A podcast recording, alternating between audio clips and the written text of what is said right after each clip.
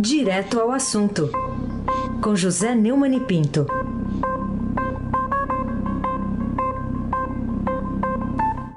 Oi, Neumann, bom dia. Bom dia, Carolina Colim, Bárbara Guerra, Almirante Nelson e o seu pedalinho. Moacir Biasi, Clã Bonfim, Emanuel Alice Isadora, bom dia, melhor ouvinte, ouvinte da Rádio Eldorado 107,3 FM. Carolina Ercolim, tintim por tintim. Vamos falar sobre a decisão do STJ ontem, que confirmou o afastamento de Wilson Witzel pelos próximos seis meses. Esse resultado de um capítulo, só um, né? Capítulo da crise de credibilidade de autoridade no estado do Rio, te deixou surpreso ou só confirmou as suas expectativas? É, confirmou as expectativas gerais. Isso aí foi é, o, o, fato mais previsível dos últimos anos. Né? 14 a 1 foi o resultado da Corte Especial do Superior Tribunal de Justiça, decidindo ontem manter o afastamento de Wilson Witzel, é, do PSC do governo do Rio. É, desde que foi criado em 1988, o STJ já mandou governadores para a cadeia durante o exercício do mandato, como José Roberto Arruda, no Distrito Federal, e Luiz Fernando Pezão, no próprio Rio, antecessor do, do Witzel. Mas essa foi a primeira vez que um chefe foi afastado, o chefe executivo, do cargo sem ser preso. E, inclusive, o Whitson continua morando no Palácio das Laranjeiras, mas não pode mais entrar durante esses seis meses, pelo menos, no Palácio da Guanabara, que está sendo ocupado pelo vice dele, como governador interino, Cláudio Castro. É, está sendo substituído também o, o Espírito Santo de Orelha, que foi o pastor Everaldo Dias Pereira no governo dele, e que passou a ser agora o Flávio Bolsonaro. Os Bolsonaros acabaram de assumir o governo do Rio, depois dessa decisão de Benedito Gonçalves, é, inclusive às vésperas da troca do, é, Procurador-Geral do Estado, que vai acontecer na, na virada do ano. É, só para é, dar o toque histórico, né? É, durante quase cinco horas do julgamento no STJ, o Benedito Gonçalves, que já que foi quem tomou a, a decisão monocrática, foi acompanhado pelos ministros Francisco Falcão, Nancy Aldrigue, Laurita Vaz, Maria Tereza Assis de Moura, Og Fernandes, Luiz Felipe Salomão, Mauro Campbell, Raul Araújo, Isabel Galotti, Antônio Carlos Ferreira, Marco Buzzi, Sérgio Cuquina e pelo próprio presidente do STJ, o novo presidente, Humberto Martins.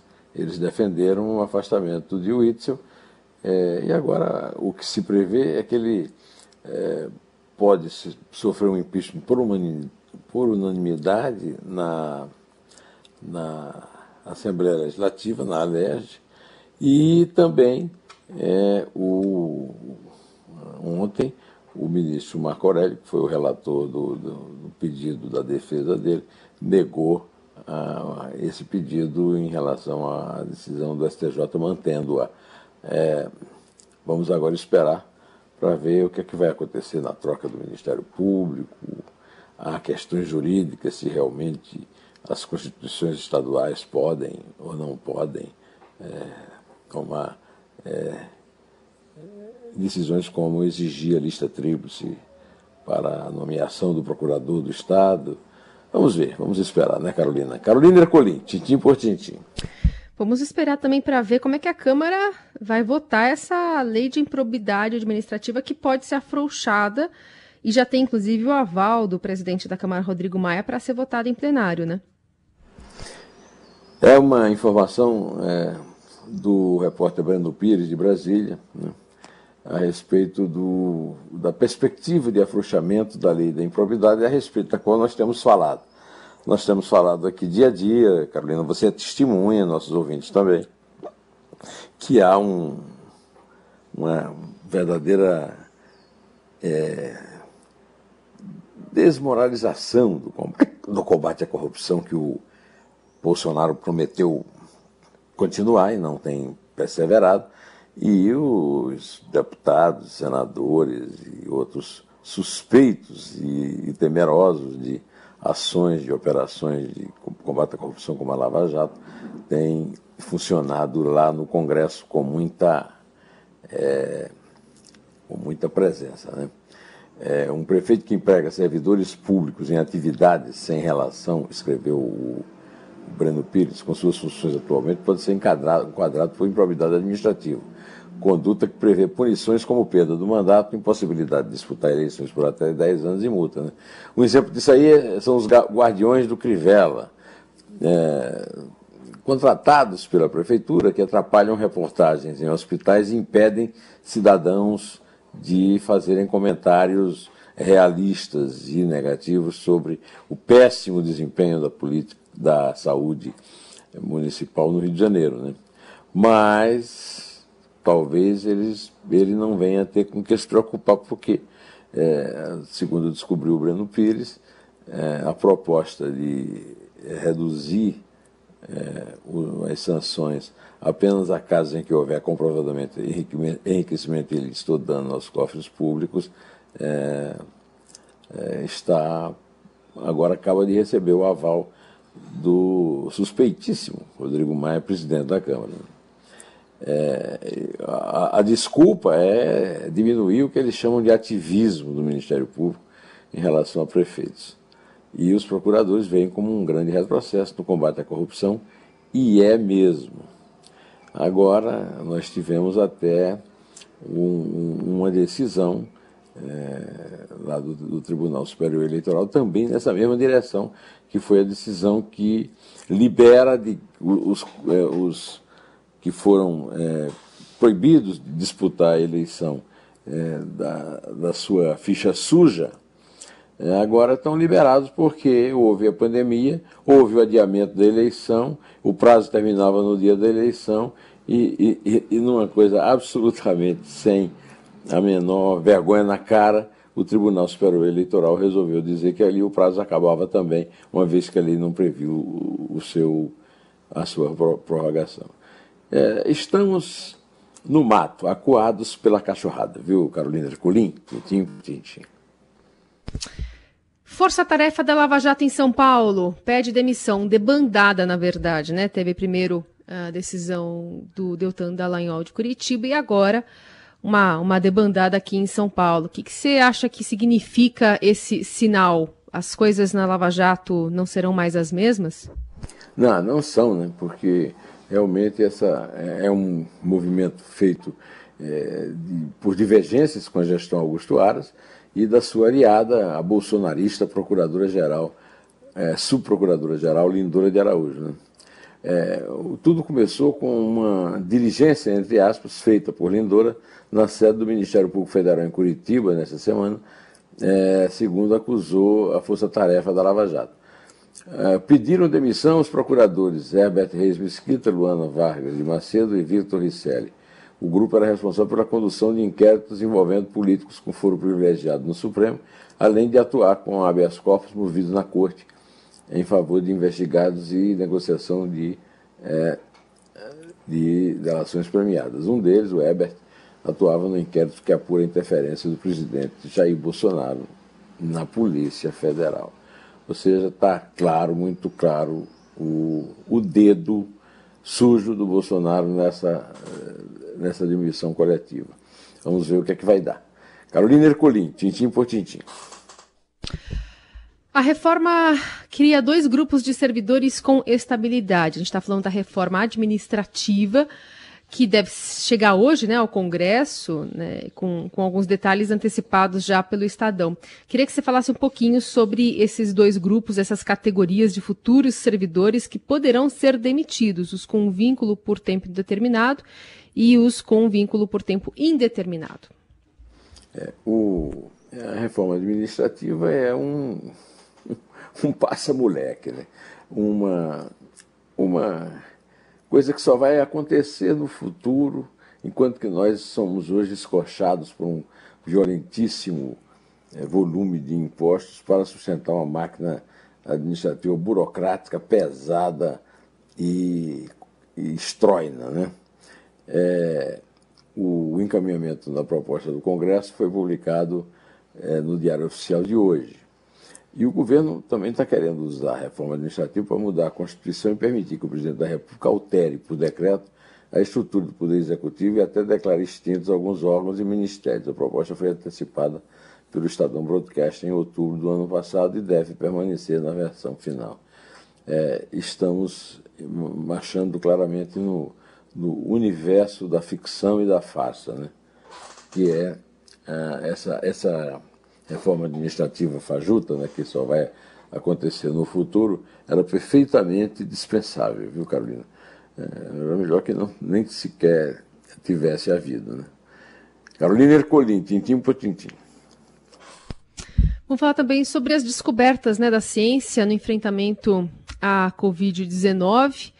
Afinal de contas, a gente já tem no país 123.780 mortes registradas pelo novo coronavírus, média móvel de 1.184 nos últimos é, nas últimas 24 horas, mas ainda assim uma queda apresentada. A gente agora está no patamar dos 800 casos por dia, né? Tirando as diferenças do, do, do, final de semana, especialmente. E agora a gente tem essa notícia de que o corticoide ele reduz a, a chance né, de morte por quem está internado com a Covid. É, Carolina, o, essa notícia é uma notícia muito boa e ela vem no mesmo dia de uma notícia péssima, né, que foi a notícia da publicação é, pelo, pela Secretaria de Comunicação, do Fábio Weingarten e do Fábio Faria, né, é, da falsa tentativa de Bolsonaro de vender a ideia de que ele é um defensor das liberdades individuais. É, então, dizendo que não tem como obrigar a aplicação de vacinas, no caso da vacina sobre a, a vacina contra a Covid, que não foi, inclusive, nem ainda autorizada a ser vendida pela Anvisa, e eu tenho medo de que ela venha a ter dificuldades por causa dessa campanha contra a vacina. É uma campanha absurda. É, eu me senti em 1895, antes de 1904, quando houve a, a revolta da, da vacina, contra a vacina da, da varíola, que foi vencida pela pela presença do presidente Rodrigues Alves e do que deu apoio total ao, ao sanitarista Oswaldo Cruz. E o, o, nós, aliás, eu, eu queria, eu, eu, tava, eu já estava ouvindo aqui o noticiário da rádio, quando ouvi a leitura do, do, editorial sobre essa questão, um editorial brilhante que eu recomendo muito a leitura de todo mundo. Vá lá o, a edição é, é, de computador do jornal e leia o editorial. É, de qualquer maneira, né, o, é, temos uma notícia boa, que um estudo de meta-análise que reuniu evidências de sete ensaios clínicos em 12 países, inclusive no Brasil, confirmou que medicamentos corticoides reduzem a mortalidade por Covid em pacientes com quadro crítico de doença. É, só faltava agora o Bolsonaro fazer um decreto proibindo a venda de corticoide para forçar a, a, venda do, do placebo cloroquina, é, que sendo ele o capitão cloroquina, é o que se espera. Né? É, Carolina Ercolim, tintim por tintim. Bom, a gente vai falar também sobre essa manchete. Só Moro derrotará o bolsolulismo em 2022. Essa opinião faz parte da sua participação no programa Papo com o Antagonista, apresentado por um, por um colega nosso, Felipe Moura Brasil, e do qual você participou ontem. Quer falar um pouquinho mais sobre ele? É, eu publiquei hoje, na, aliás, publiquei ontem à noite mesmo, na, na, no meu blog, blog do Neu, no Estadão, é, a, o vídeo da, da, da, do papo, da conversa, no papo antagonista com Felipe Moura Brasil, na qual eu é, disse que a força política que mais se destaca no momento, com perspectivas para decidir a eleição presidencial de 2022, é o bolsolulismo com uma eventual disputa em segundo turno entre o presidente Jair Bolsonaro e o ex-presidente Lula da Silva, ou algum poste petista ou esquerdista por ele apoiado. Mas ainda falta muito tempo para a eleição, viu, Carolina? E o desafio de uma economia destroçada pela pandemia e pela incompetência do governo ainda deixa tudo em aberto em 13 anos de déficit público pela frente. Né? É, o, o Nessa semana eu comentei um artigo brilhante do Rolf Kuntz, meu colega editorialista do Estadão, mostrando que a economia brasileira já, já andava em péssimo estado antes da pandemia. E hoje o, o Vinícius Torres Freire, que é também um brilhante colunista na Folha, está é, demonstrando no seu artigo, publicado na, na, Folha de São Paulo, que mesmo antes da praga do vírus, a economia tinha um bode morto na sala. Faz pelo menos quatro anos que vivemos o mesmo problema da retomada econômica.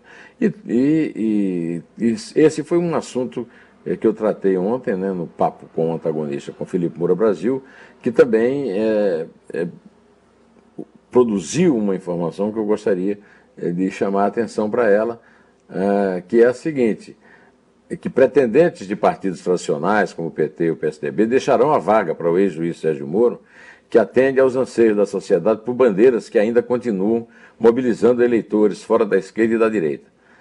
Bolsonaro e Lula fazem de tudo para serem um adversário do outro no segundo turno de 22.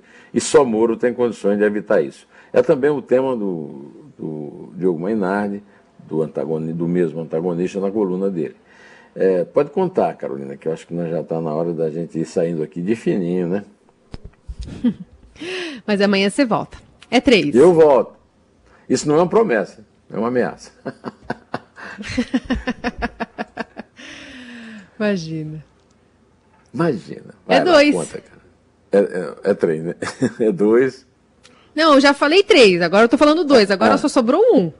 Ah, é um em pé.